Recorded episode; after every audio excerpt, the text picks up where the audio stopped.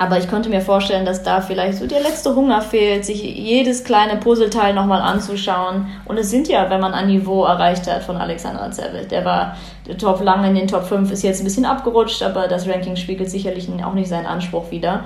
Aber wenn man sich auf diesem Niveau befindet, das sind ja mini kleine Puzzleteile.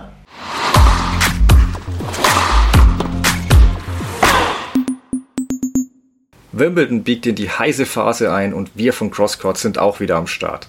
Heute allerdings ohne meinen Co-Host Dennis Heinemann, der aktuell beim ATP Challenger in Braunschweig weilt. Dennis war in der ersten Woche aber in Wimbledon vor Ort und ihr werdet später einen kleinen Erlebnisbericht von ihm hören, der sogar seinen eigenen Timecode erhalten hat.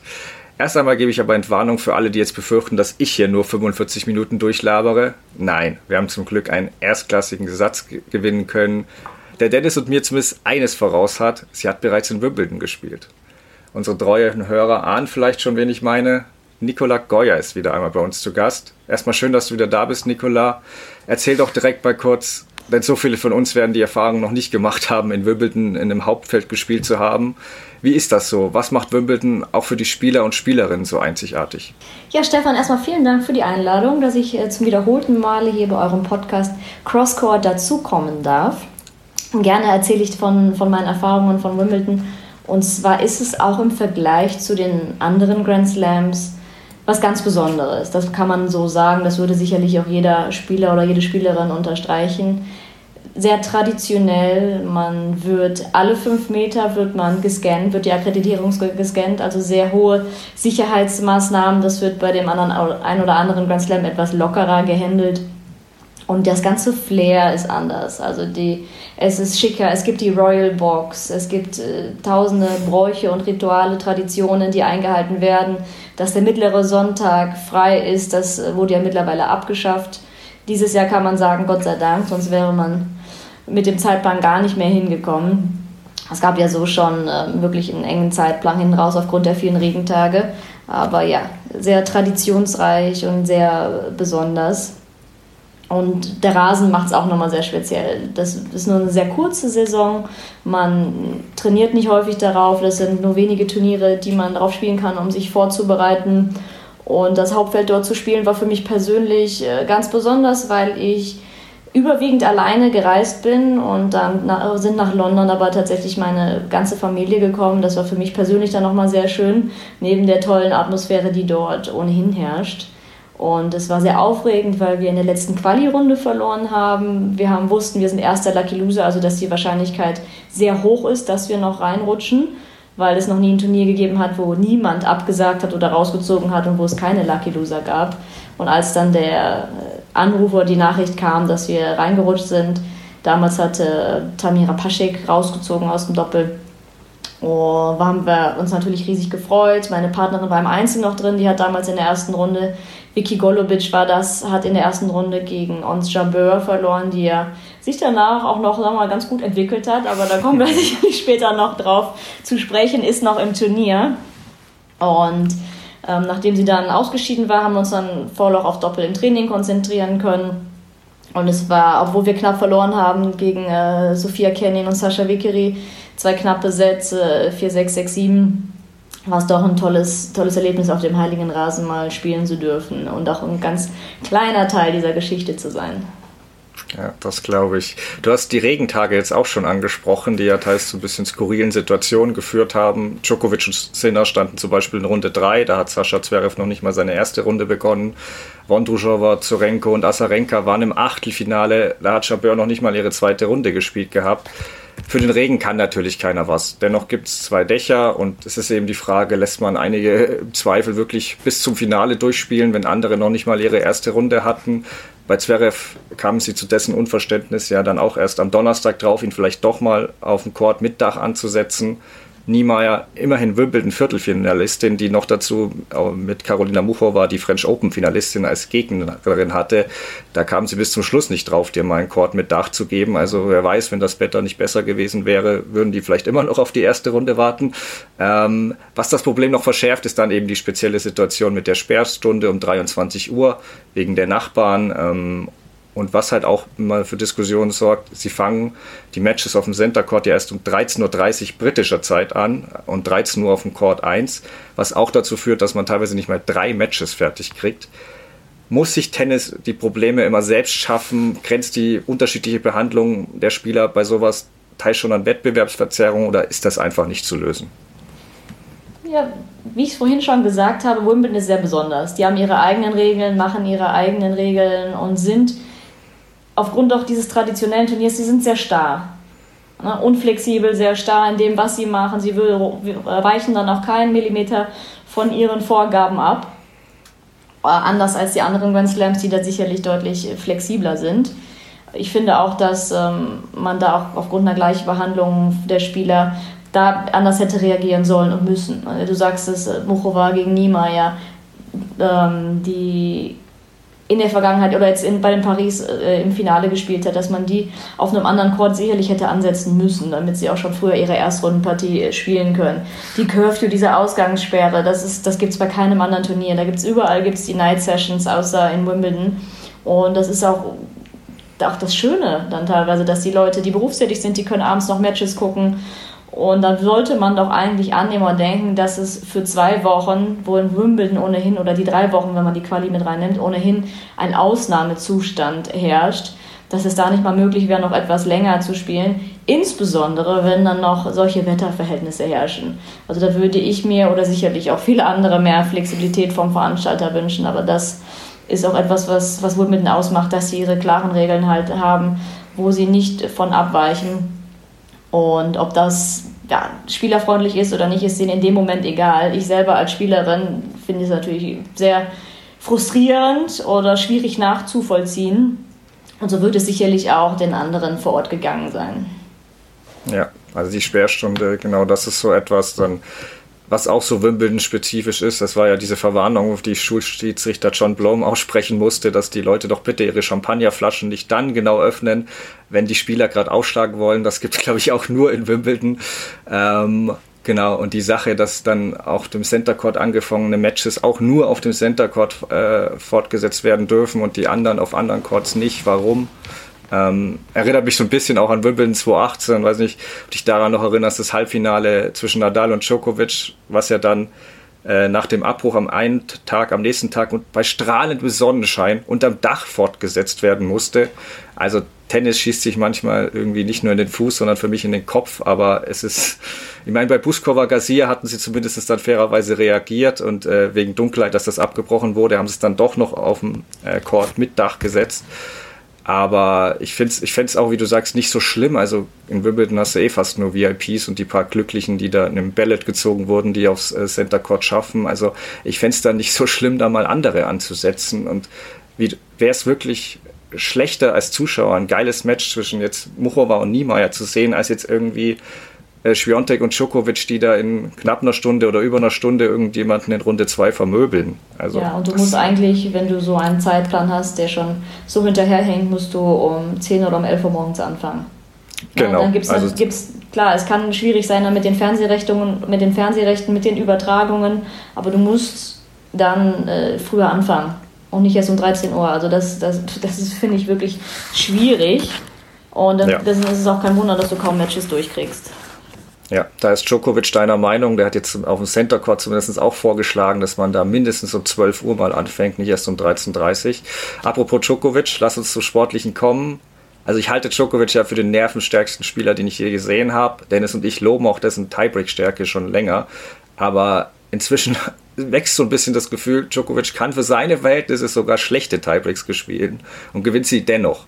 Also stellvertretend dafür jetzt der erste Tiebreak gegen Hurkacz, als Djokovic ab 3 jetzt, 3 jetzt nicht mehr so viel gelang. Es kam kaum noch ein erster Aufschlag, Doppelfehler. Hurkacz hatte dieses 6-3, bekam zweite Aufschläge, die eher eingeworfen waren. Klar mit Kick, aber er konnte das nicht nutzen, auch bei eigenem Aufschlag, der zuvor die ganze Zeit funktioniert hat ging dann nichts mehr. Ähm, es waren vier Unforced Errors, die folgten, oder sogar fünf, und wirklich die Bälle teilweise entweder tief im Netz oder meterweit im Aus. Ähnliches im zweiten Tiebreak. Und auch Wawrinka in der Runde zuvor 5-3 gehabt und hat dann vier leichte Fehler erfolgen lassen. Dennis hat mir nach dem ersten Satz äh, von Hurkacz geschrieben, ich musste daran denken, was du vergangene Woche gesagt hast. Wer traut sich überhaupt, Djokovic zu schlagen? Weil es steht ja außer Zweifel, dass er der Beste ist. Aber viele Spieler scheinen inzwischen auch eine mentale Blockade zu haben gegen ihn. Wie, wie siehst du das? Das erinnert mich auch an die Hochzeit von Federer. Da hat vielen Spielern auch der Glaube gefehlt, das wirklich gewinnen zu können. Viele wussten, sie können gut mitspielen, sie können das Niveau spielen, gerade auf Rasen äh, kommt man da sicherlich schnell in den Tiebreak, auch wenn man selber äh, konstant und solide serviert. Aber dann wirklich den zu knacken, da fehlt vielen der Glaube. Und du hast es angesprochen, die Bilanz von Djokovic, er gibt dir, er gibt dir keinen leichten in so einem Tiebreak oder in den engen Situationen. Das passiert ihm bei unwichtigeren Spielständen, so würde ich es nennen, aber nicht im Tiebreak. Die Bilanz kennt jeder. Es gibt keinen Unforced, Errors, Unforced Error in den Tiebreaks von Djokovic und vielen fehlt dann ja, tatsächlich der Glaube, dann diese, diese engen Tiebreaks oder diese engen Sätze gewinnen zu können. Deswegen ähm, glaube ich auch, dass es zum Beispiel einem Alcaraz hilft, der ihn schon bezwingen konnte, falls er nochmal auf ihn treffen sollte in diesem Turnier. Er war schon mal in einer Situation, er hat das schon mal schaffen können und es, das wird ihm sicherlich unglaublich helfen, wenn er nochmal auf Djokovic trifft in einem Grand Slam, in einem wichtigen Match. Ja, genau. Also er hat gegen Hurkacz ja sogar mal Doppelfehler serviert, auch gegen Wawrinka war es, glaube ich, einer. Aber was du sagst, was ich dir völlig zustimme, er, er, klingt sich nicht aus. Also es ist nicht so, dass er dann sich dann hängen lässt, im, auch jetzt, wenn wir gegen das, bei, an das Match gegen Hurkacz denken, bei 6-5, er hat dann einfach den Return halt zurückgechippt. Das war jetzt nicht, nicht äh, super aggressiv oder irgendwas riskiert, aber es hat gereicht, weil Hurkacz technisch einfach limitiert ist und er hat, wusste nicht, was er damit machen soll. Und das ist generell was, was mir ein bisschen im Herrentennis gerade auffällt. Einige haben Bombenaufschlag, eine mega Vorhand, aber das war's dann auch. Darauf basiert ihr ganzes Spiel und auf Rasen reicht das fast gegen alle Gegner, die nicht Djokovic heißen. Aber was mich dann auch so ein bisschen stört gerade, ich sehe bei vielen, also sie verbessern sich über die Jahre gerade nur bedingt einige. Also ich würde behaupten, dass sich Djokovic in den vergangenen drei Jahren teils in einigen Bereichen mehr verbessert hat als der ein oder andere Top 20 Spiele, was sehr beeindruckend ist für einen 36-Jährigen. Aber ein bisschen wirft es auch ein fragwürdiges Licht auf den Rest. Und die andere Sache, die mich dann auch ein bisschen stört, das ist das mit dem Glauben, was du gesagt hast. Mir geben auf viele Spieler gerade auf Rasen das Gefühl, dass sie nicht daran glauben, eine Chance zu haben. Entweder reden sie sich generell auf Rasen schlecht, was es kaum besser machen wird, oder sie verkünden öffentlich, dass sie gegen Djokovic eh keine Chance haben. Zum Beispiel Wawrinka, der das nicht nur wiederholt gesagt hat, sondern dann auch noch einen Tweet geantwortet hat, der eine Dreisatzniederlage für ihn voraussagte. Ja, das ist sehr wahrscheinlich. Und was Wawrinka dann ab 5-3 im Tiebreak spielte, war dann auch Self-Fulfilling Prophecy. Also ich weiß, es ist ein bisschen auf Spaß, Augenzwinkern, aber irgendwann geht es mir gerade auf den Keks, weil warum soll ich meine Zeit verschwenden, jemanden zu gucken, der sagt, er verliert eh in drei Sätzen. Ähm, und zu viele Spieler geben mir gerade das Gefühl, sie warten darauf, bis Djokovic irgendwann aufhört. Und da hoffe ich, dass der Plan nicht aufgeht. Aber es gibt zum Glück auch Ausnahmen. Du hast es schon angesprochen. Also Rune ist auch so eine für mich, der auf Rasen sicher noch lernen muss, aber trotzdem reingeht und sagt, hey, ich will jedes Turnier gewinnen. Und das nicht nur sagt, sondern auch ausstrahlt. Und da würde ich gerne an dich wieder zurückgeben. Wie ordnest du denn oder wie siehst du das Trio Alcaraz, Rune, Sinner und welche Chance gibst du ihnen hier in Wimbledon? Ja, also nochmal ganz kurz auf Djokovic zu kommen. Das ist ähm, auch diese Aura, die er hat. Das kann man nicht lernen, das kann man nicht trainieren. Die, die Gegner kennen seine Bilanzen, die Statistiken. Das ist dann eine gewisse Aura, wie damals auch Federer, als er, diesen, als er Wimbledon mehrere Jahre hintereinander gewonnen hat. Das hat man als dieser Champion und dann glaubt der Gegner weniger daran. Und Alcaraz ist für mich die sticht heraus von dieser New Generation, wie ich sie nennen würde, weil er der bodenständigste von allen ist und der beste Arbeiter. Also er ist von seinem Umfeld so geerdet und hinterfragt sich auch, beziehungsweise ist so aufgestellt von seinem Team, dass immer wieder analysiert wird, was können wir besser machen. Da gibt es keinerlei Sättigungswerte oder keinerlei zufri frühe Zufriedenheit und oh, trotz des Hypes, der um, um ihn herum herrscht. Und das äh, ist sicherlich vergleichbar mit einem Nadal von damals, dass analysiert wird, was kann man besser machen. Es wird direkt am nächsten Tag weitergearbeitet nach einer Niederlage. Und es wird akribisch an sich gearbeitet. Ähm, diese Bodenständigkeit hilft ihm da sicherlich, ähm, weiter, weiter wirklich seinen Plan zu verfolgen, mit seinem Team zu resümieren, wenn es mal nicht gut lief und ähm, dann immer weiter am Ball zu bleiben, sich weiter zu entwickeln. Was ich bei Rune und bei Sinner auch sehe, aber weniger. Die haben alle drei Spieler, die sind auch in ihrem jungen Alter, bräuchten, glaube ich, kein Dollar mehr ihres Preisgeldes. Und ich sehe aber Alcaraz als den hungrigsten an von den dreien. Am hungrigsten noch sich zu verbessern, noch mehr Grand Slams und Titel zu gewinnen. Und man darf man darf nicht vergessen, was für ein Hype herrscht um diese, um diese drei Jungs. Die haben großes Interesse bei den Medien geweckt, die haben zig Termine außerhalb vom Tennis und da wirklich so fokussiert zu bleiben, ist auch nicht immer einfach. Und es gehört ja auch zum Business oder zum Job dazu, auch andere Termine wahrzunehmen oder da auch ähm, deine anderen Verpflichtungen zu erfüllen. Das ist ja auch ein Businessmodell. Es ist ja lange nicht nur die Arbeit auf dem Platz, sondern es ist ja ein ganzheitliches Businessmodell, ein Tennisspieler heutzutage ähm, hat man auch bei, bei Fernandes oder bei Raducano gesehen. Es ist schon viel, was da auf einen einprasselt. Und für mich wirkt aber Alcaraz am fokussiertesten von den dreien und das äh, schlägt sich dann auch in seinem Erfolg nieder. Ja, also wenn ich sie ranken würde, ich würde auch Alcaraz vorne sehen. Und bei der 2, das wechselt so ein bisschen. Aktuell würde ich Rune knapp vorne sehen, weil ich Sinner so nervlich ein paar Fragen habe. Aber auf Rasen halte ich Sinner aktuell sogar noch, ja, vielleicht sogar für den stärksten. Er hat ein bisschen Erfahrungsvorsprung da. Aber Alcaraz und Rune lernen wirklich irre schnell. Und das, das begeistert mich aber an dem Trio allgemein. Also da wird nicht erst drei Jahre gejammert, wie schwer die Umstellung auf Rasen ist. Ähm, die hätten ja aufgrund ihres Alters auch am meisten Grund dazu, äh, irgendwie zu warten. Und die vermitteln mir aber nicht den Eindruck, dass, dass sie es aussitzen wollen, bis Djokovic aufhört. Und Alcaraz hast du gesch ja. Ja, also für mich hat Sinner auch die mächtigeren, die mächtigeren Schläge als Rune. Ist nicht ganz so beweglich mhm. äh, wie Holger Rune und wie Alcaraz. Für mich hat es er aber sehr talentiert, also er kann alles, hat gute Hände, hat die mächtigeren Schläge, sehr gute Offensive, noch den besseren Surf als Rune in meinen Augen, ja. gerade auf Rasen. Ähm, und wenn man ihn auch live sieht, das ist schon mächtig, aber ihm fehlt da etwas die Konstanz. Ja, Wenn er das hinkriegt, konstanter auf den Platz zu bringen und dann auch nicht diese Matches hat, wo ihm viele Unforced Error unterlaufen, dann ist er sicherlich in, auch in der Lage, einen Grand Slam zu gewinnen. Es ist aber noch nicht stabil genug aktuell. Genau. Aktuell macht er in Wimbledon zwar einen sehr stabilen Eindruck, aber wir haben es im Vorgespräch kurz angesprochen, er profitiert auch ein bisschen von seinem Tor. Kein Gegner in den Top 50. Gut, fairerweise äh, äh, bei den French Open hat er den auch nicht. Da ist er an Daniel Altmaier gescheitert. Deswegen, man muss da erstmal durchgehen. Man kann nur spielen, die einem auch ähm, vorgesetzt werden. Aber ich glaube, jetzt hoffen fast alle auch ein bisschen auf Neuauflagen gegen Djokovic im Halbfinale, wo Sinner ja vergangenes Jahr mit zwei Sätzen geführt hat ehe dann Djokovic sich auch steigerte, aber Sinner auch ein paar Nerven zeigte.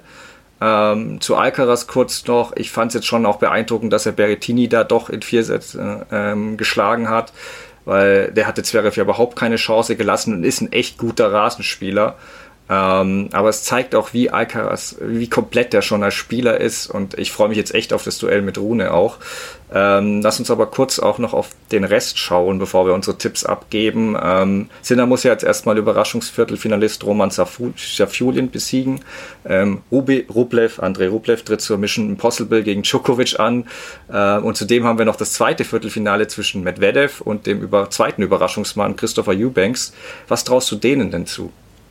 Ja, Chris Eubanks hat ein unfassbar gutes Jahr gehabt. Ich habe ihn in, in Miami gesehen, wo er schon angefangen hat, sehr gut zu spielen im März auf Hardcourt. Dass es jetzt auf Rasen auch so gut klappt, ist sicherlich überraschend, aber folgerichtig, wenn man seine Entwicklung in den letzten Wochen und Monaten ansieht. Das ist jetzt schon zu schnell passiert. Das ist äh, für ihn sicherlich, äh, ja, auch, kam für ihn sicherlich auch überraschend, auch wenn man eine steigende Entwicklung gesehen hat. Aber folgerichtig, wenn man sich die letzten Wochen und Monate anschaut, hat unglaublich viel Potenzial, ist so schnellkräftig und beweglich, hat gute Hände, also schon ein sehr kompletter Spieler. Dennoch würde ich annehmen, dass Medvedev da mit seiner Erfahrung und seinem geschickten Spiel da noch eine Nummer zu groß sein wird. Und ich muss sagen, auch wenn die Tipps langweilig sind, ich sehe die Gesetzten in allen Matches vorne, also die höher gesetzten in den Partien sehe ich in allen Viertelfinals vorne. Also würde mich sehr überraschen, wenn Rublev gegen Djokovic mehr als ein Satzgewinn gelingt. Am ehesten würde ich noch eine Überraschung bei Roman Safjulin sehen, der mir sehr gut gefallen hat auf Rasen. Hat sicherlich davon profitiert, dass Shapovalov nicht ganz fit war. Aber wenn jetzt in den vier Partien, denke ich, dass Alcaraz gegen Rune gewinnt, Medvedev gegen Eubanks gewinnt, Sinner gegen Safiulin sicherlich favorisiert. Ähm, Djokovic gegen Rublev auch. Wenn irgendwo eine Überraschung passieren sollte, würde ich sie am ehesten im Match Sinner gegen Safiulin sehen. Ja, kann ich dir folgen. Ich bin also erstmal ich, bin ich auch sehr gespannt auf das Viertelfinale zwischen Medvedev und Eubanks.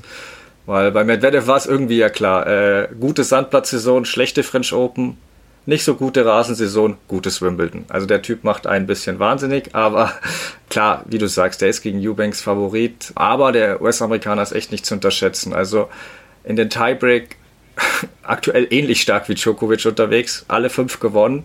Ähm, Medvedev muss da wirklich geduldig bleiben, weil ich glaube, dass Eubanks äh, mit seinem Ausschlag einige äh, Breakbälle abwehren wird. Wenn er die Geduld besitzt, Medvedev, dann glaube ich auch, dass er gewinnt, weil er mit seiner Verteidigung auch Eubanks da den Fehler treiben wird mit den, seinen flachen Bällen. Ähm, Safia Fulin hast du erwähnt, ähm, der hat in der ersten Runde ausgerechnet meinen Viertelfinaltipp Bautista Agut niedergerungen in fünf Sätzen leider äh, und danach auch das Quarter ein bisschen genutzt, aber der hat viel Power, ich glaube auch, dass der Sinner Probleme bereiten kann, aber am Ende vielleicht ein bisschen zu wild ist, um ihn zu schlagen. Ähm, und ja, Rublev, also das, ich, ich, ich sehe es nicht. Also ich hätte lieber Publik gegen Djokovic gesehen, muss ich ehrlicherweise sagen. Ähm, auch wenn ich Rublev und Dennis auch im Viertelfinale getippt hatten. Nicht, dass Publik Djokovic geschlagen hätte, ähm, das glaube ich nicht, aber der hätte halt ihn vielleicht ein bisschen irritiert mit seinem Spiel. Ähm, Rublev kennt Djokovic so gut und ich, ich, sehe nicht, wie Rublev über Best of 5, Best of 5 auf Rasen was ausrichten soll. Also, ähm, hast du dein, ich gehe mit deinen Viertelfinals komplett mit, wenn du dann schon durchtippen würdest, wer kommt ins Finale, wer gewinnt? Es ist schwierig vorstellbar, dass Djokovic nicht ins Finale kommt. Also da führt für mich kein Weg dran vorbei und auch der Titel ist schwierig vorstellbar, da nicht Djokovic als erstes zu nennen, einfach weil er so returnstark ist und die guten Aufschläger alle entzaubern kann, wenn ich es mal so nennen würde.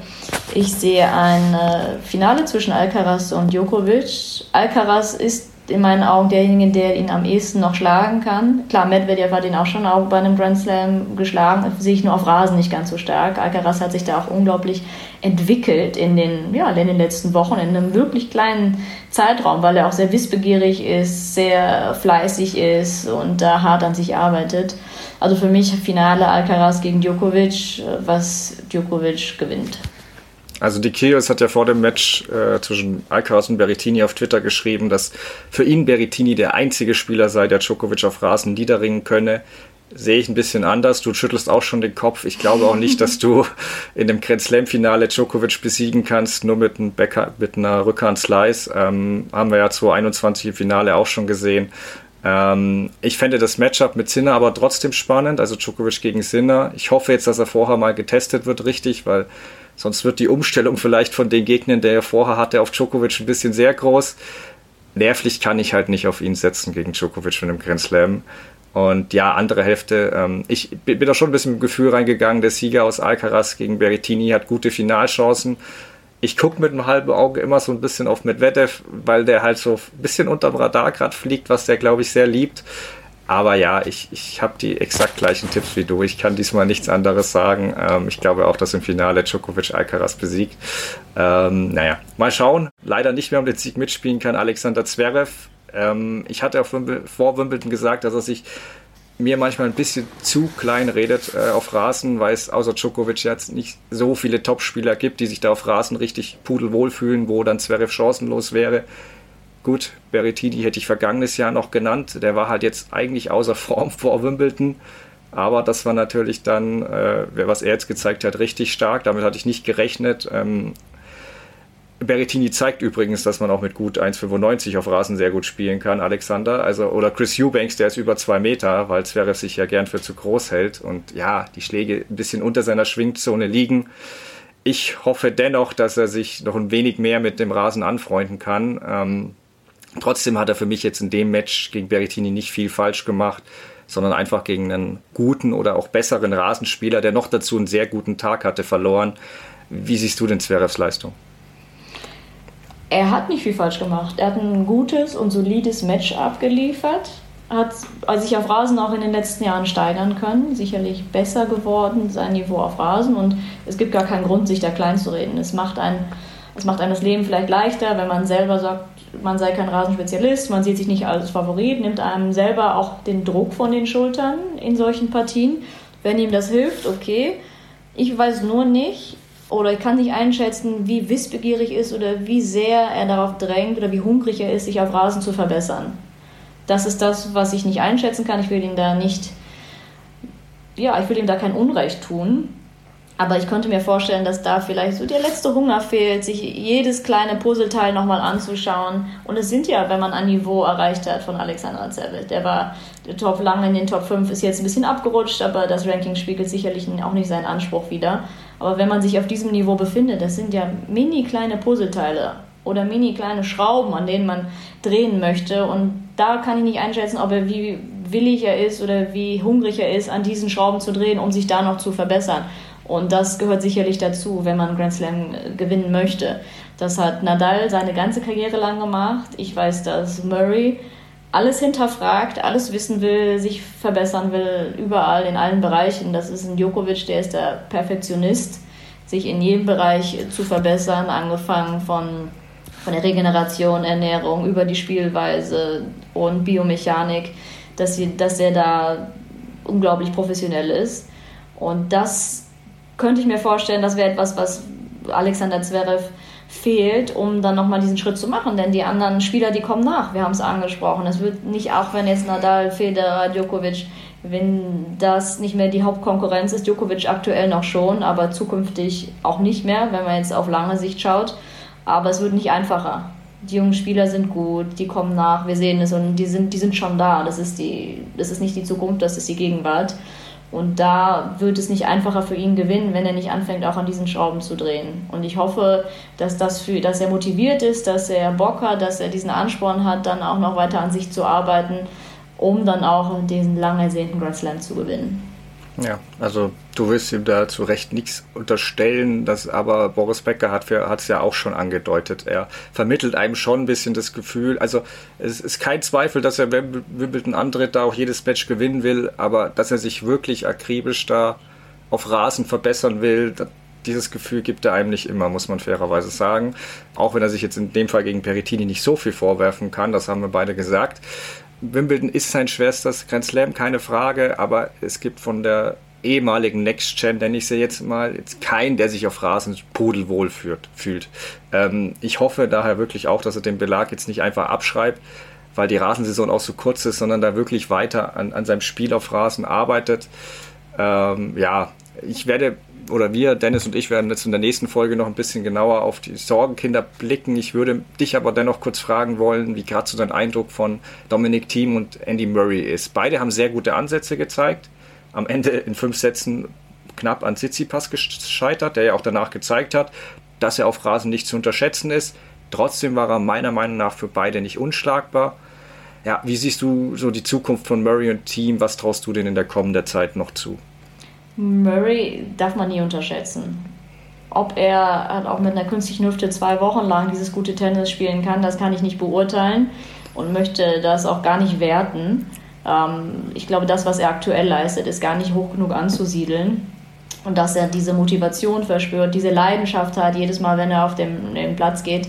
Und ich bin sicher, dass er, ich würde Djokovic mal ausklammern und Alcaraz, aber dass er jeden Gegner schlagen kann dass er immer gefährlich sein wird, sicherlich auch noch Titel holen wird und er hat, der geht ja auch zurück auf die Challenger Tour. Und das finde ich beachtlich. Er holt sich da seine Matchpraxis, freut sich, wenn er einen Challenger gewinnt, sagte, das wäre für ihn emotional genauso wichtig anzusiedeln wie ein ATP-Turniertitel. Und man kann ihm noch einiges zutrauen. Grand Slam würde ich da jetzt nicht sehen. Er kann sicherlich 250er Turniere gewinnen, ohne Frage. Kann auch die guten Leute ärgern, aber diese Konstanz über zwei Wochen bei einem Grand Slam, das sehe ich bei ihm nicht. Äh, einfach auch aus physischer Sicht. Anders als bei Domi Team. Ähm, der wird fit sein. Also ich glaube, daran hat es bei ihm nie gemangelt, an, an Fitness, an Ausdauer wichtig ist für ihn, dass er im Tennis dann noch ein bisschen stabiler wird, dass er da mehr arbeitet und ich habe den Eindruck, dass er da mit Benny Ibrahim Sadeh auf einem guten Weg ist, da auch noch die Schläge weiter zu trainieren, mehr Konstanz reinzubringen. Die Physis, die war eigentlich immer da. Und dann wird er auch Chancen haben, bei einem Grand Slam nochmal weiterzukommen. Ich meine, es ist, wenn man ihn aktuell hat spielen sehen, schon sieht deutlich, dass er da auf einem, auf einem guten Weg ist. Ob er nochmal sein altes Niveau erreicht, könnte ich mir gut vorstellen. Er muss aber richtig, ich glaube, auf die richtige Art und Weise arbeiten. Dass er, dass er konstanter wird in seinen Schlägen, dass er da auch nochmal an den Stellschrauben dreht, was auch früher vielleicht nicht perfekt war. Und dann kann er bei den Grand Slams mitreden. Ob er nochmal einen gewinnt, kann ich schlecht, boah, schwierig, schwierig einzuschätzen. Es wird ja, ich habe es vorhin angesprochen, es wird nicht leichter mit der Next Gen, die da hinterherkommt.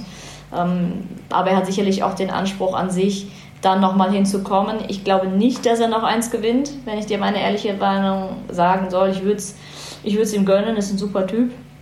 Aber es wird, es wird nicht leichter und ich glaube, dass ihn da die Next Gen schon überholt hat. Ja.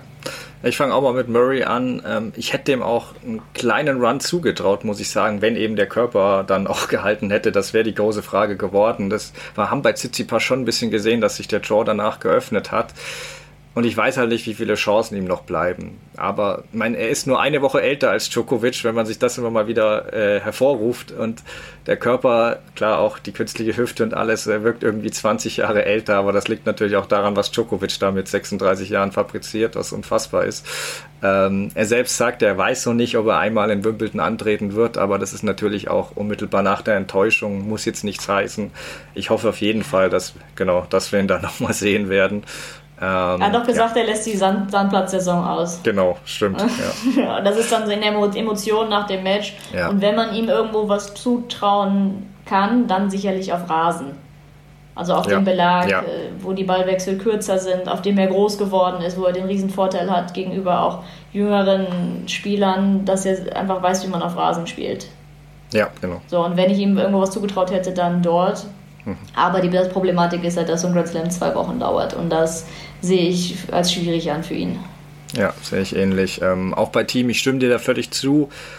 Ich habe es aber auch schon mal in der vorherigen Folge angedeutet. Da ich, ich habe schon Zweifel, dass wir ihn nochmal im Grand Slam-Finale sehen. Ähm, dazu ist er mir gerade auch bei kleineren Turnieren zu unkonstant. Also ich weiß nicht, ich ich denke schon, dass es weiter nach vorne für ihn gehen wird. Ähm, auch für das ein oder andere Highlight sorgen, das wo man wieder denkt, hey, oh, jetzt sehen wir endlich wieder den alten Domi-Team.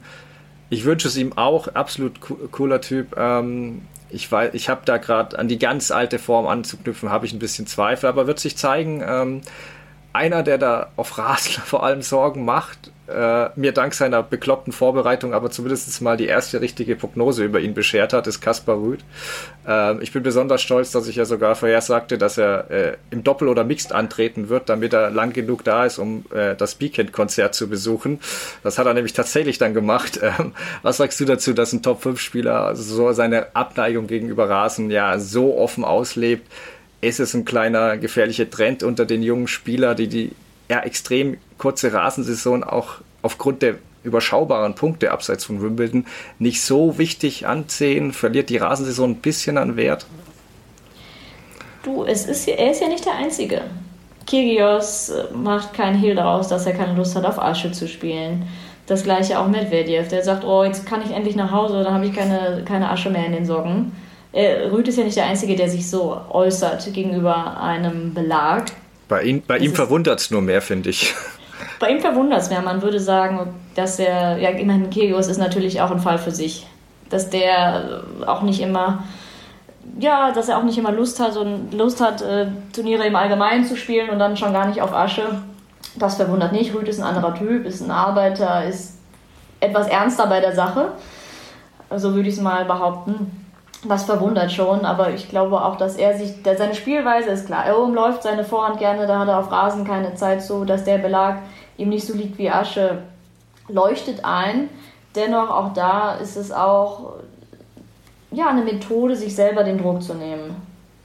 Und ich, es sollte aber sicherlich sein Anspruch sein, als Top-5-Spieler, als Grand Slam-Finalist auch auf Rasen das mehr anzunehmen das, das würde ich mir wünschen. Klar kann man auch mal Spaß draus machen. Das ist ja eigentlich auch ein guter Weg, damit umzugehen, mit einer frühen Niederlage oder zu sagen, oh, der Belag liegt mir nicht. Ich finde nur, dass er sich, dass er sich es zu leicht macht. Anders als Alcaraz. Auch der ist auf Asche groß geworden. Der umläuft auch gerne seine Rückhand und findet einen Weg, sich zu verbessern auf diesem Belag. Und da, finde ich, macht es Rüd sich zu leicht. Natürlich ist es ne, seine Entscheidung, Er ist ähm, alt genug, hat ein großes Trainerteam und das ist sicherlich auch nicht immer ganz ernst gemeint, sondern mit dem Augenzwinkern zu nehmen. Dennoch, äh, als Top-5-Spieler sollte man das besser annehmen und versuchen, sich auch da weiter zu verbessern. Ja, sehe ich auch so. Ich meine, als Doppelpartner wäre ich auch nicht ganz so happy mit ihm gewesen, weil er war auf dem Weekend-Konzert, hat dann sein Match gespielt, was sie in 45 Minuten gewonnen haben und dann hat er direkt rausgezogen. Ähm, ja, Schulterschmerzen, okay. Ähm, weiß man jetzt nicht, aber ich denke, dass für ihn jetzt auch diese Sandplatzsaison, diese kleine wieder zählen wird mit Bostad und so weiter. Aber ich meine, positiv ist, ich habe jetzt ein Grand Slam-Muster bei ihm erkannt, was mir bei meinen zukünftigen Tipps helfen äh, sollte, weil er hat wirklich zweite Runde, Finale, zweite Runde, Finale, zweite Runde, Finale, zweite Runde. Also wir können ihn für das US Open Finale schon einloggen. Ähm, ja, nee, sonst habe ich bei einigen gerade ein bisschen das Gefühl, dass ihnen Rasen weniger wichtig ist, aber du sagst schon auch, dass manche auch mit der Sandplatzsaison umgehen, da stimme ich dir zu. Ich meine, die Sache ist, bis zu diesem Jahr hatten äh, Medvedev, Team, Zverev, Tsitsipas, Rublev und Ruth nicht ein Wimbledon Viertelfinale erreicht. Das ist schon auffällig gewesen. Jetzt schön, dass es zumindest Medvedev und Rublev mal geschafft haben. Ähm, aber es ist so ein bisschen, die Entwicklung auf Rasen braucht länger, aber ich bin dann erstaunt oder auch begeistert, wie es eben wirklich dann Alcaraz Rublev, äh, Alcaraz Rublev, Alcaraz Rune und Sinnergrad schaffen. Ähm, das finde ich äh, beeindruckend. Jetzt kommen wir dann zu den Damen, aber vorher äh, hören wir uns noch ganz kurz an, was Dennis zu seiner Wimbledon-Zeit zu berichten hat, sei es der Kampf um ein Ticket oder auch seine Eindrücke von Zverev, die er für uns hat. Hören wir uns das doch mal an. Hallo ihr beiden, hallo Stefan, hallo Nicola, ganz liebe Grüße aus Braunschweig. Ich darf hier gerade beim Challenger-Turnier den Livestream kommentieren, sechs Tage lang und äh, finde, das ist eine sehr, sehr schöne Aufgabe. Aber jetzt geht's erstmal um meinen kleinen äh, Trip nach Wimbledon. Vorher möchte ich aber noch einmal sagen, vielen Dank Nicola, dass du mich hier vertrittst, denn äh, das passte eben einfach in dieser Folge nicht so richtig zusammen. Aber ich glaube, du hast auch genug Expertise, die du mit einbringen kannst, sodass diese Folge trotzdem total interessant wird. Da bin ich mir sicher. Meine Erfahrung von Wimbledon. Also, ich bin 2018 ja schon einmal da gewesen und hatte damals das Glück, ja, durch einen Zufall eher an so ein VIP-Paket zu kommen. Das ist ja eine Möglichkeit, um im Vorfeld an Tickets zu kommen. Ansonsten, ich habe es in meiner Instagram-Story ja mal so ein bisschen beschrieben, ist das tatsächlich ja gar nicht so leicht. Also, wenn man keine VIP Pakete hat über irgendwelche Drittanbieter, kannst du theoretisch noch im Vorwege an so einem ja, so eine Art Gewinnspiel. Du kannst dich da registrieren, dann kannst du daran teilnehmen. Wenn du Glück hast, kannst du da Karten sozusagen bekommen. Ich weiß nicht genau, wie das Prozedere ist. Stefan weiß, wie sich das äh, genau nennt. Das habe ich aber nicht gemacht, sondern ich habe mich ganz traditionell in die sogenannte Queue, in die Schlange gestellt. Und das ist wirklich ein ganz äh, verrücktes Prozedere. Ungefähr, ich sag mal so zwei, drei, vierhundert Meter von der eigentlichen Anlage entfernt gibt es ein relativ großes Feld, eine, eine Art Wiese, Sportplatz, wie auch immer. Und da sammeln sich ja eigentlich rund um die Uhr einen Tag vorher, mitten in der Nacht, völlig egal, sammeln sich ganz viele Menschen, die sich zum Ziel gemacht haben, auf die Anlage zu kommen. Wenn man dann da ankommt, also wir haben das dann einmal so gegen sechs gemacht und dann nochmal gegen vier, weil wir dann noch früher dran sein wollten. Wenn man da ankommt, dann bekommt man so ein äh, Ticket äh, oder ein Ticket ist eigentlich falsch. Also man kommt, bekommt eine Karte in die Hand und da ist eine Nummer drauf. Und auch diese Nummer sagt halt aus, wie weit vorne oder hinten du in der Schlange stehst. So, und wir waren dann an dem ersten Tag, das war der Dienstag, äh, um 6 Uhr da und hatten irgendwie Nummer 2100 und ich habe mich ein bisschen informiert, was das denn bedeutet. Und dann hieß es, ja, 2100, ähm, damit wird es schwer, bis auf den Center Court oder Court 1 oder Court 2 zu kommen, aber auf jeden Fall auf die Anlage. Und da dachte ich, okay, das ist ja schon mal gut, wir kommen auf die Anlage. Darum geht's dann ja letztendlich auch. Und es ist, also man muss sich das dann so vorstellen, letztendlich eine gewisse Anzahl an Tickets jeden Tag ist tatsächlich für diese Queue, für diese Schlange reserviert und man kommt auch, wenn man ganz vorne ist, man kommt theoretisch auch damit sogar auf den Center Court oder auf den Court 1 oder Court 2 und hat dann auch einigermaßen gute Plätze. Nur musst du natürlich, um ganz vorne zu stehen, bei dem Andrang, entweder, ich sag mal, gar nicht schlafen, also durchmachen und irgendwie um ein Uhr nachts oder so dahin. Oder manche zelten ja tatsächlich auch. Die schlagen dann da ihre Zelte auf, das ist ganz verrückt, um dann am nächsten Morgen eben ganz vorne zu sein.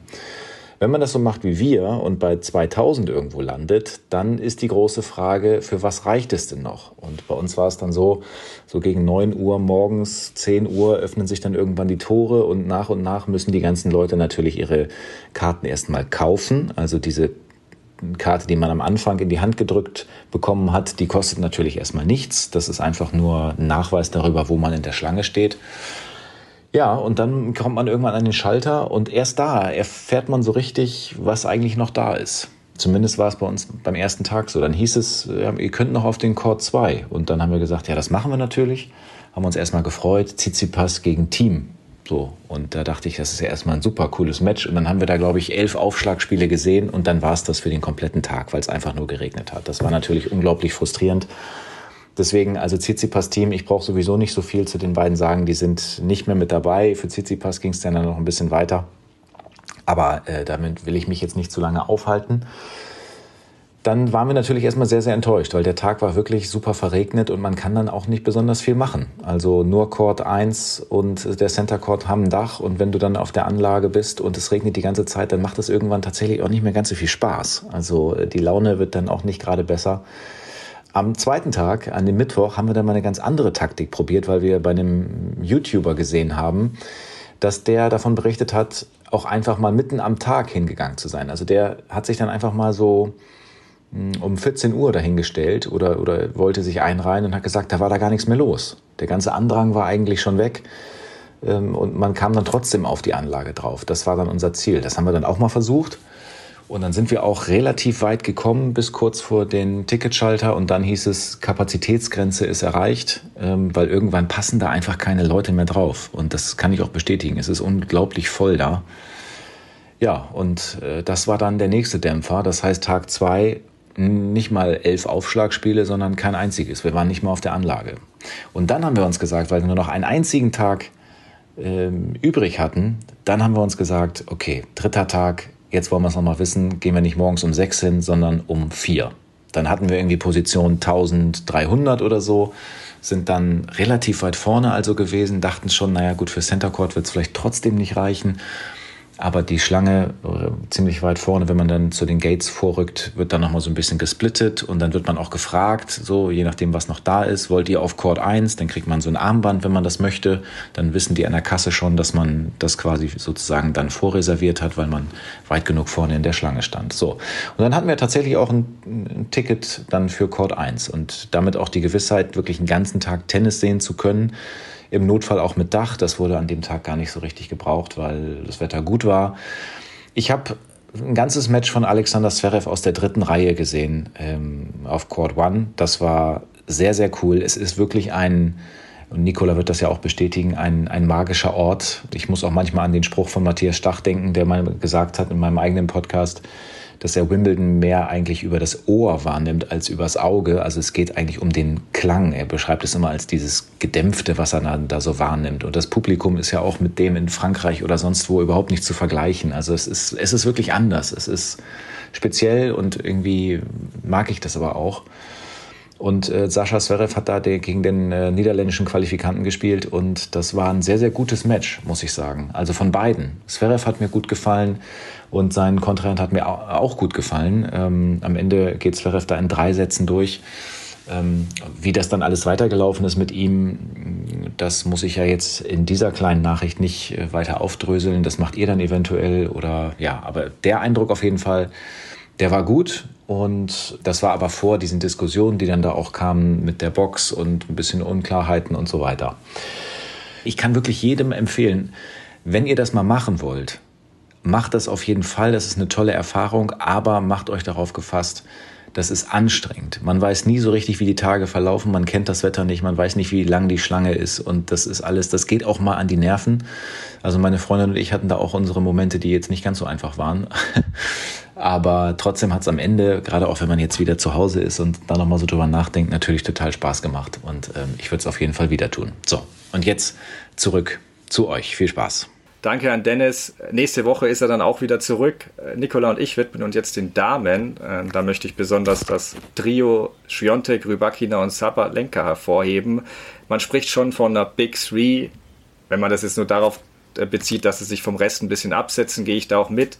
Wie geht's dir da? Sind die drei einfach besser als der Rest? Und ja, wie siehst du ihre Titelchancen dieses Jahr? Ich würde aktuell aber auch uns Jabeur mit dazu nehmen. Klar, redet man von diesen Big Three aufgrund der Grand Slam Finalergebnisse in diesem und im letzten Jahr. Und wenn man, wenn wir jetzt bei den dreien bleiben, bei Rybakina, Sabalenka und Schwiontek, dann ähneln sich der Spielstil von Rybakina und Sabalenka, die sehr aggressiv zu Werke gehen, gut aufschlagen, noch etwas mächtiger aufschlagen als Schwiontek. Und mit dem großen Unterschied, dass äh, die Polin Iga Świątek eine bessere Defensive hat. Wenn man jetzt die drei Spielerinnen vergleichen möchte, die beiden mit etwas mehr Power.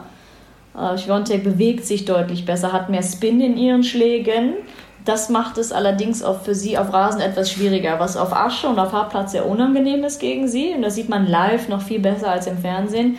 Sind diese vielen Umdrehungen, die ihr Ball hat nach dem Absprung. In dieser Heavy Topspin, das macht es gegen sie unglaublich schwierig, die Bälle zu kontrollieren. Auf Rasen verpufft dieser Effekt. Und der Ball springt deutlich flacher ab diese Schläge sind nicht so wirkungsvoll wie auf Hartplatz oder auf Asche. Deswegen hat sie auch bislang in Wimbledon nicht die Resultate erzielen können, wie wir auf den anderen belegen. Und ich bin, bin gespannt, inwiefern sie in der Lage sich da anzupassen. Also ihr Spiel, auch gerade dieser extreme Vorhandgriff, den sie hat, der ist extremer als bei Rybakina und bei Sabalenka. Das macht es für sie nochmal schwieriger, unter den Ball zu kommen. Mit ihrer sonst so starken Vorhand, das war auch gegen gegen äh, Bencic äh, deutlich zu sehen, dass sie da mehr Fehler produziert hat als sonst. Kann auch an der Tagesform natürlich liegen. Aber der Belag liegt ihr nicht ganz oder kommt ihrem Spiel nicht so zugute wie die anderen. Dennoch wäre sie nicht der Champion, der sie ist, wenn sie nicht auch da versuchen würde, vielleicht schon jetzt in dieser Woche oder auch in der Zukunft da Lösungen für zu finden und zu adaptieren. Also da ist sie gut aufgestellt mit ihrem Team, dass sie da weiter dran arbeiten kann ich war mit einem Bein ja schon draußen gegen Bencic. Die hatte zwei Matchbälle und hat sich dann nochmal gut zurückgefaltet. Auch da hat sie diese Aura, von, die auch Djokovic hat, wovon wir gesprochen haben, dass manche Spielerinnen dann nicht wirklich dran glauben, sie schlagen zu können, weil sie diese Dominanz hat über weite Strecken des Jahres. Und wie gesagt, es ist aber Rasen und ich glaube, dass sie gegen, also ich denke, ich bin relativ sicher, dass sie gegen Svitolina noch gewinnen wird. Und Sabalenka, Rybakina sind besser auf Rasen, wobei Rybakina eine große Aufgabe hat im Viertelfinale gegen Ons Jabeur, die letztjährige Finalistin von Wimbledon, die sich auf Rasen sichtbar wohlfühlt. Äh, Glaube ich aber, dass dieses Jahr doch noch die Hardhitterinnen vorne sein werden. Welche von denen kannst du mir ja mal sagen?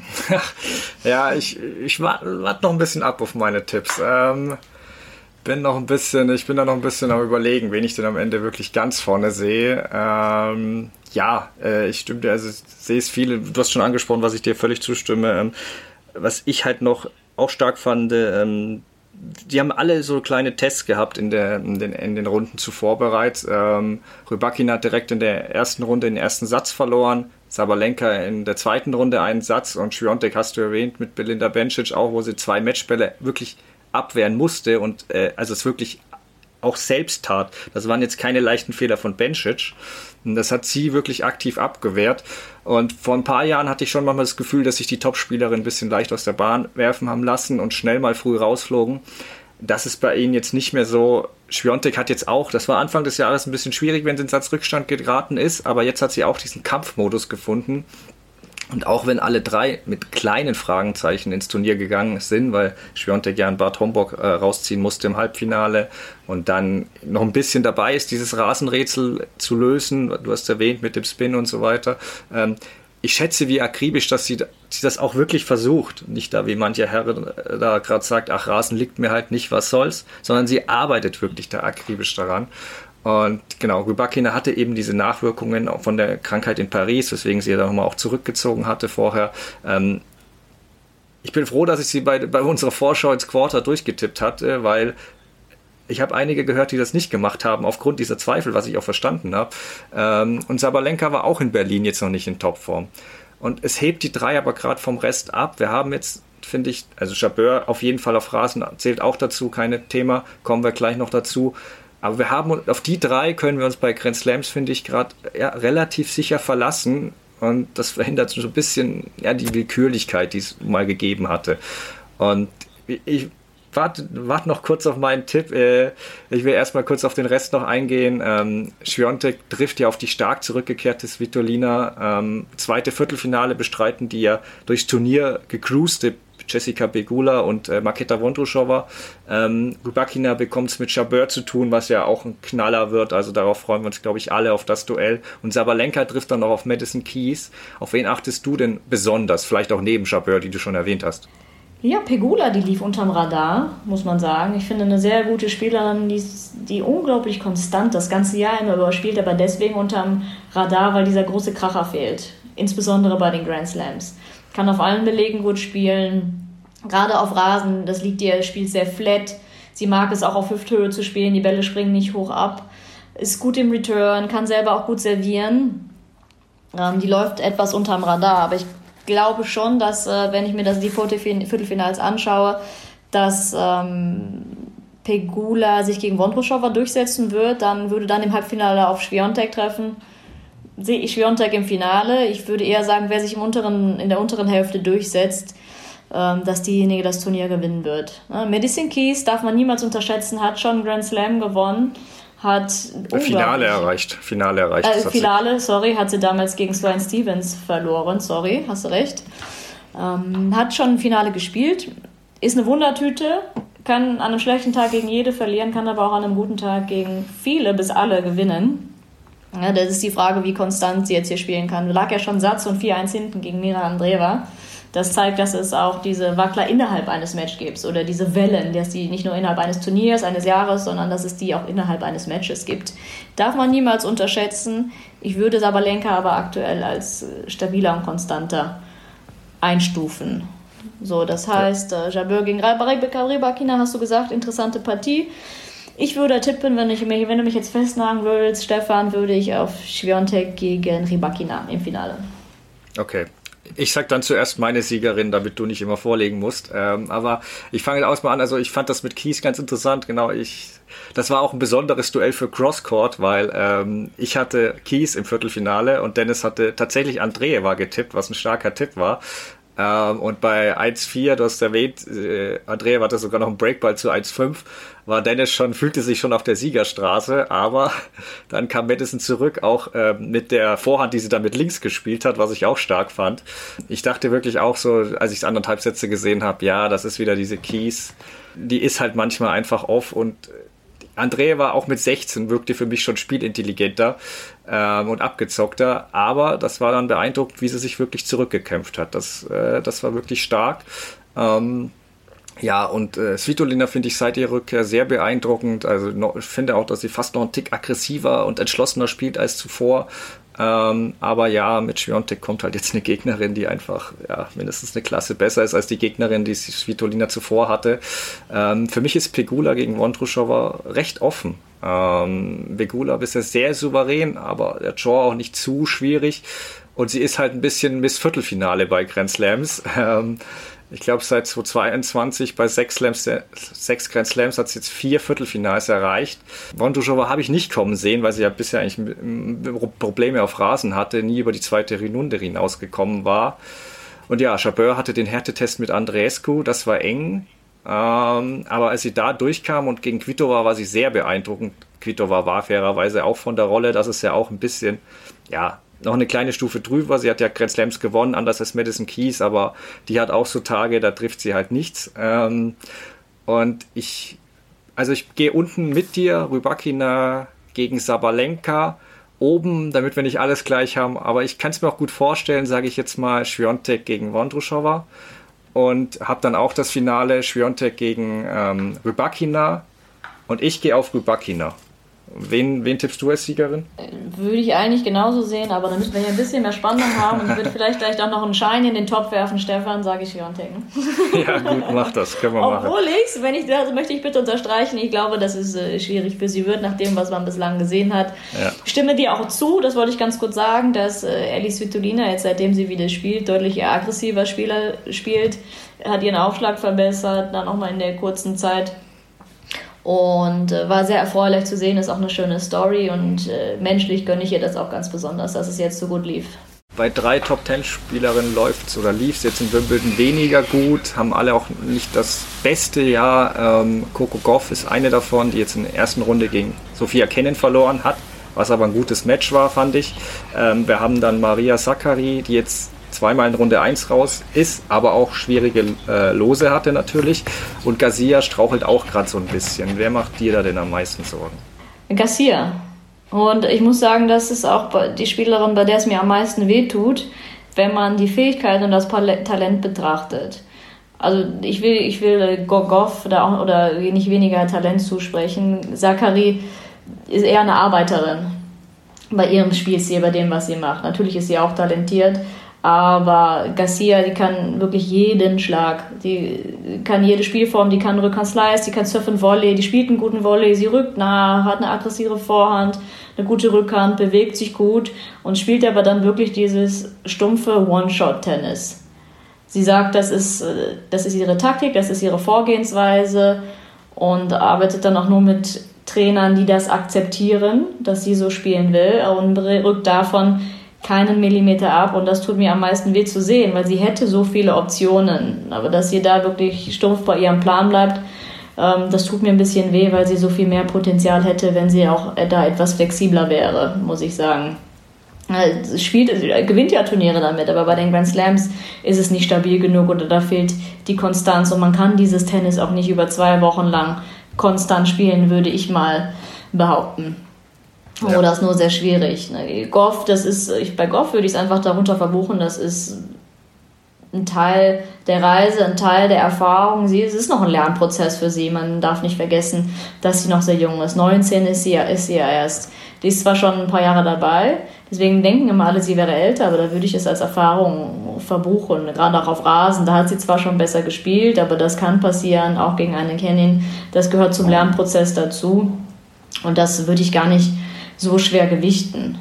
Bei Zachary ist es äh, hundertprozentig auch eine mentale Geschichte, dass sie da in den Grand Slams zuletzt nicht das gezeigt hat, was ihr Anspruch ist als ehemalige Top 5, aktuelle Top 10 Spielerin und dass da der Glaube fehlt bei den Grand Slams. Sie hat ja auf Rasen gut gespielt auch in der Vorbereitung, aber bei Grand Slams ist ja nochmal eine andere Nummer und da ist es sicherlich äh, eine mentale Geschichte, dass ihr da der Glaube fehlt und dass sie da noch ein bisschen cooler, abgezockter oder entspannter werden muss, wenn es zu den Grand Slam kommt. Das klingt jetzt total salopp, muss man sich erstmal vor einem Grand Slam äh, entspannen können. Ich habe das selber gespielt, das ist nicht so leicht.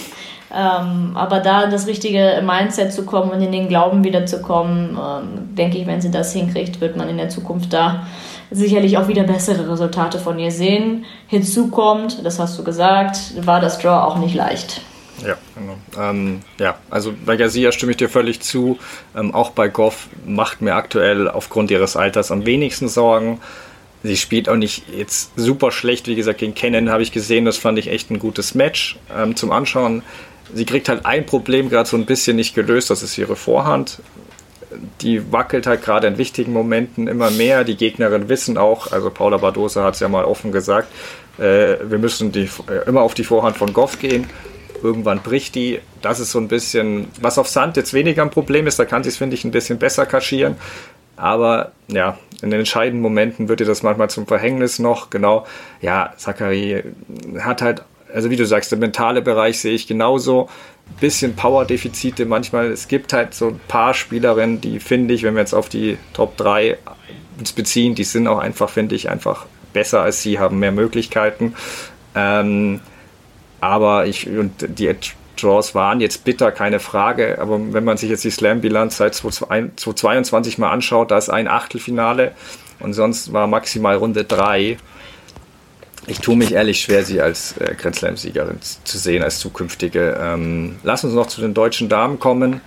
Maria und Friedsam leider in Runde 1 raus. Äh, Korpatsch und Niemeyer immerhin Runde 2.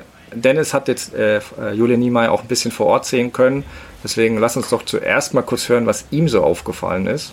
Bevor wir den äh, Alexander Zverev gesehen haben, waren wir noch eine Dreiviertelstunde ungefähr, würde ich sagen, bei Julia Niemeyer am Court, weil ich dachte, oh, da muss ich auch hin. Die hat nämlich um elf begonnen, Zverev erst um eins. Das heißt, wir hatten noch ein bisschen Zeit und da haben wir gedacht, Niemeyer gegen Muchova, gegen die Roland Garros Finalistin. Das ist doch ein richtig gutes Matchup. Ich wollte auch sehen, wie ist es bei, bei Jule Niemeyer nach dem unglücklichen Sturz mit dem Handgelenk und dann gegen so eine Topspielerin, von der Stefan und ich ja gesagt haben, oder ich weiß gar nicht, ob ich es alleine war, gerade auf Rasen will man dieses Spielsystem, was ja hier und da an, an Federer auch erinnert, ja auch mal sehen, dann so vor allen Dingen live. Das war dann auf dem Court 12, ähm, da ganz hinten in der Ecke in der, auf der Anlage mit dem tollen Blick über eben die ganze Anlage. Und ich muss sagen, Muchova, und am Ende hat sie es dann ja auch verloren, wir haben nicht das ganze Match gesehen, die hatte ihre Probleme. Also die war nicht so locker. Äh, Jule Niemeyer hatte im ersten Durchgang wahnsinnig viele Breakbälle, hat Ewigkeiten gebraucht, um davon mal was zu nutzen.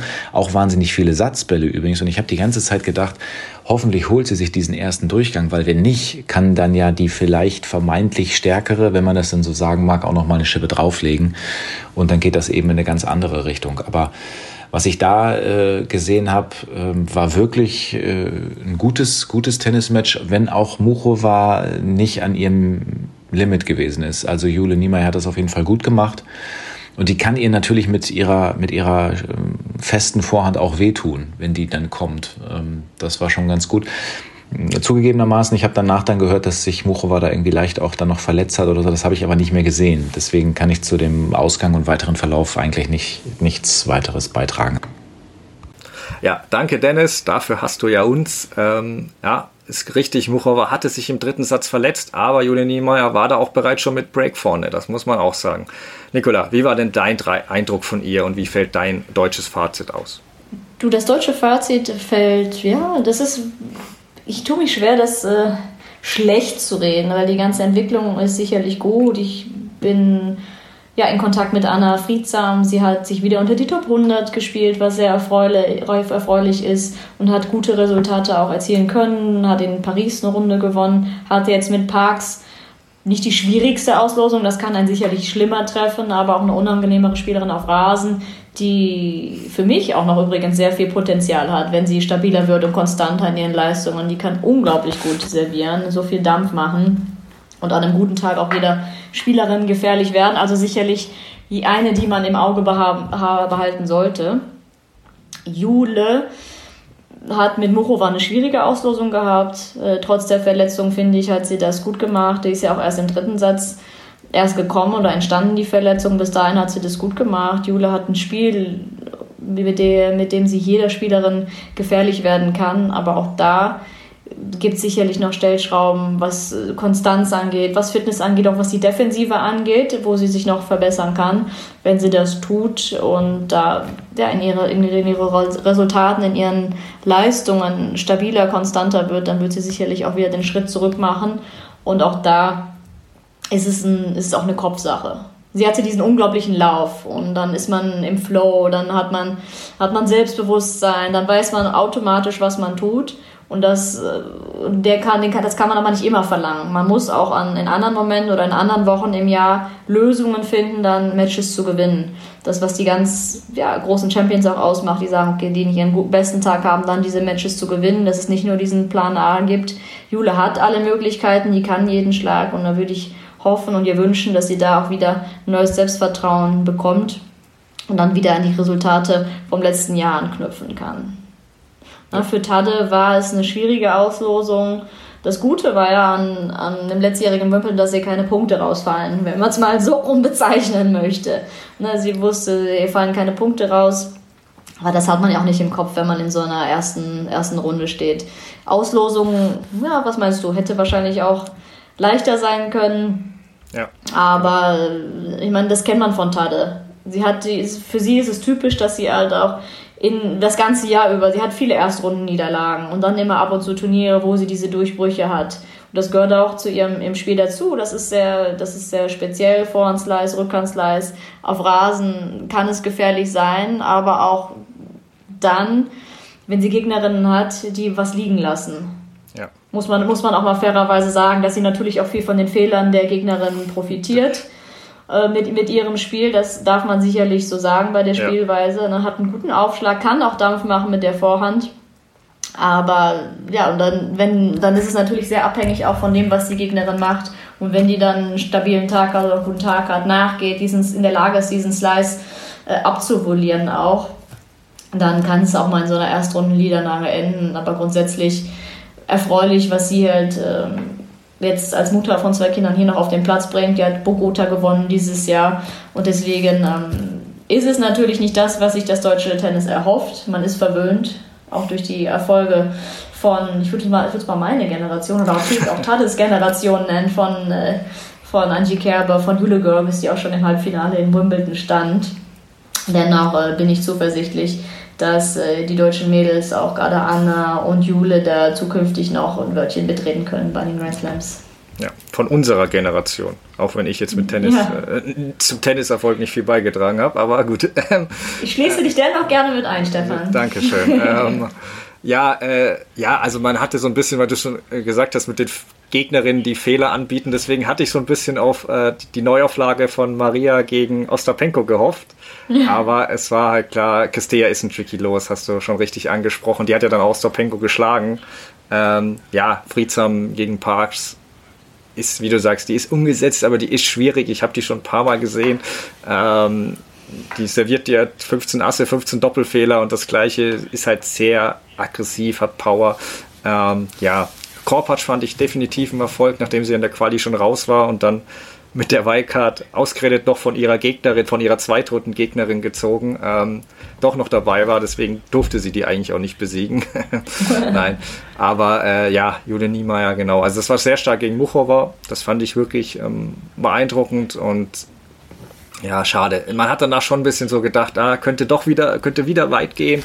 Und dann das Match gegen Galfi war ein bisschen komisch, ein bisschen wackelig. Ähm, ja, 55 Unforced Errors waren es, glaube ich, am Ende. Gerade Vorhand ein bisschen flatterhaft, aber ja, es passiert halt. Das ist gerade, ja, du willst den Vorjahreserfolg wiederholen und dann, ja, geht's schief. Ja, du, ich meine, ich möchte das auch gar nicht schönreden. Sicherlich äh, kann oder ja, muss ist es ein bisschen hart, die Partie gegen, oder kann sie die Partie gegen Galfi auch gewinnen. Das wird sie sicherlich selber auch so sagen.